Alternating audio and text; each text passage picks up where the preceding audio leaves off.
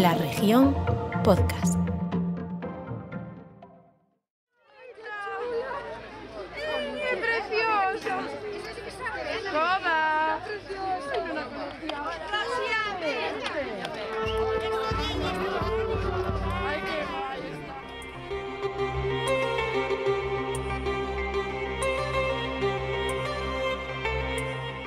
Niño Daguia, 6 de noviembre de 2021.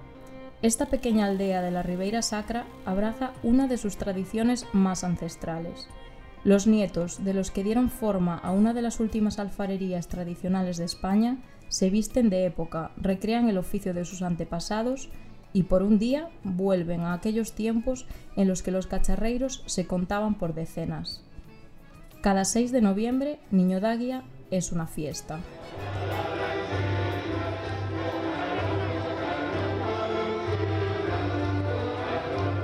Cuando la música se apaga, Niño Daguia vuelve al silencio. Vuelve a ser esa aldea de poco más de un centenar de habitantes donde la alfarería resiste gracias a unos pocos, muy pocos. Yo soy Elizabeth Fernández y este es el segundo capítulo de Los Penúltimos de Niño Daguia, un podcast de la región.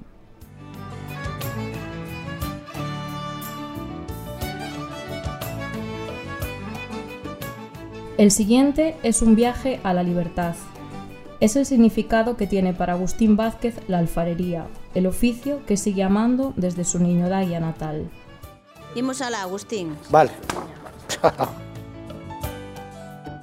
Agustín, que ensinou oficio e con cantos anos aprendiches? Pois mira, aprendín con 11 anos eu solo. E despois fume mm, aprendice, aprender máis ou menos un pouco mellor, un pouco mellor, non moito mellor, como tío, como tío Cachela. Despois estuve un ano de emigración e despois con 19, 20 anos púxime por miña conta cunha alfarería. Sabía facer solo mal, pouco e, e tarteiras para cociñar, nada máis. É a verdade, eh?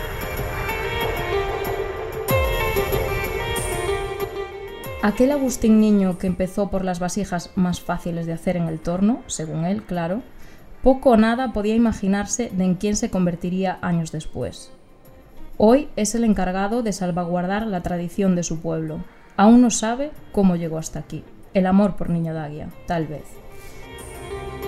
Eu penso que a inquietud e o querer fazer as eres novo, queres comer o mundo, e de feito De feito, eu levo facendo eh, grés aquí en Niña d'Águia hai 36 anos.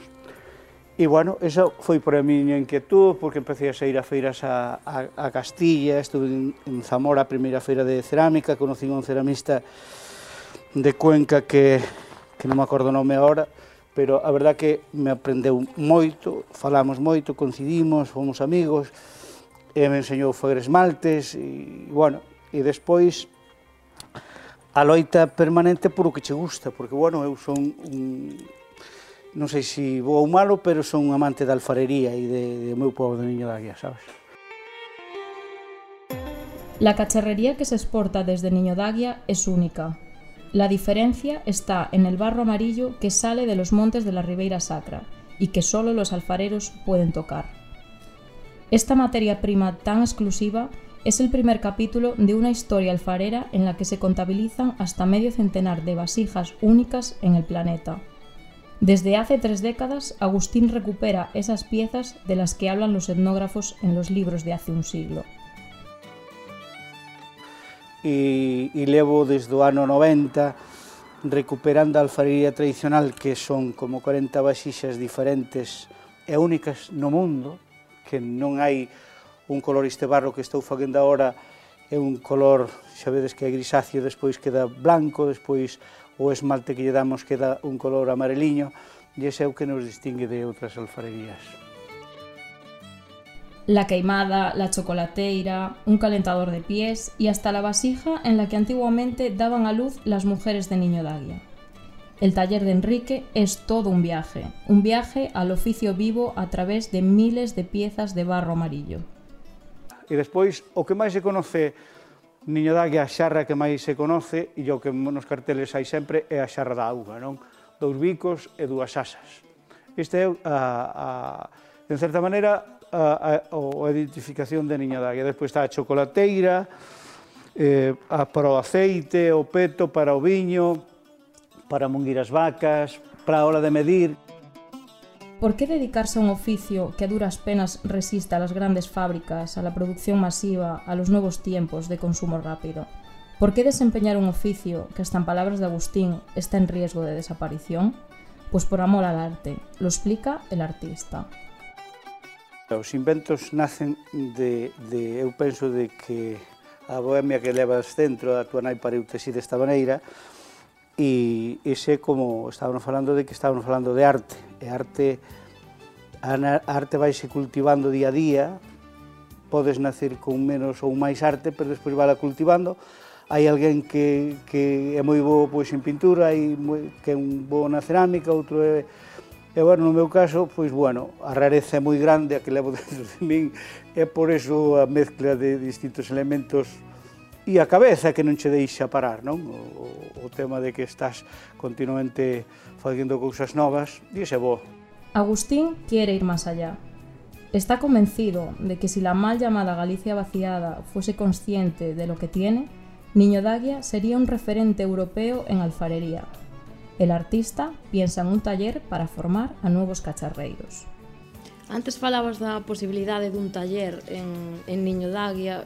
Por onde crees que pasa o, o futuro de, de manter este oficio aquí? Bueno, o futuro é ben sinxelo. Se a Diputación aposta firmemente eh, eh, xa eh, falamos de diñeiro, claro, porque para ter aberto o museo hai que ter pois unha persona aberta, unha persona que o atenda, pero aí habería tiria que haber un químico, un alfareiro, e de aí podía ser moita xente, pero ao mellor estamos falando de 100.000 euros ao ano e con ese diñeiro podía estar unha, unha escola de cerámica eh, fantástica. Eu estuve en, en Barcelona nos anos 77, 78, e xa había a Escola Masana de Barcelona, pero claro, estamos falando dun mundo diferente, estamos non somos diferentes, somos millores que naide, pero non o creemos. El penúltimo cacharreiro de Niño Daguia desliza un mensaje a los jóvenes, una especie de deseo. As mans do artesano, neste caso o alfareiro, eu teño as miñas e ese ten as dile, outro ten as, eh, cada un ten as súas mans, non? Pero, pero ese aproveitalo, ese valor añadido, xuntalo todo e despois explotalo ao máximo. Eso sí que me gustaría que fora así. Non sei se si algún día pode ser, eu posiblemente non acorde, pero vosos novos sí podedes ter, ter fe nestas cousas e loitar por a nosa Galicia que temos moitísimo, moito, moito que enseñar. De quien todavía no ha hablado Agustín es de José. A él también le enseñó a ser libre. Sinteste orgulloso de que teu fillo continúe? Eu si, home, quero dicir, eu sinto-me orgulloso porque ele é igual, igual que a min, quere ser autodidacta, quere ser independiente libre, e a única libertad que vai ter é esta. Non temos moito diñeiro, pero a, fel a felicidade non consiste no diñeiro, eh?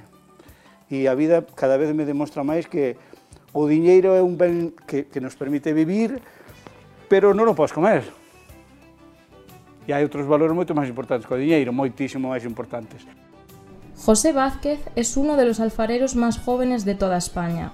Se formó en el taller de su padre, Agustín, Hoy comparten espacio y oficio, aunque por supuesto son muy diferentes. La de José es otra historia, la del próximo capítulo de los penúltimos de Niño Dal. Nunca pensei. Naido pensaba nesta familia que eu iba, sobre todo eu, iba a acabar nesto. Sobre todo eu. Circunstancias da vida situaronme aquí, de, de rebote, e despois de 20 anos encantado. Nunca pensei, eh?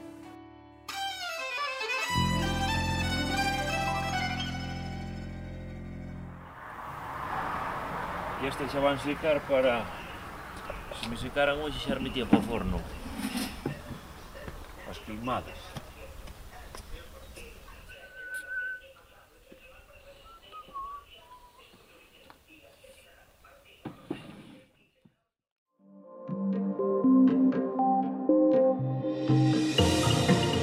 La región podcast.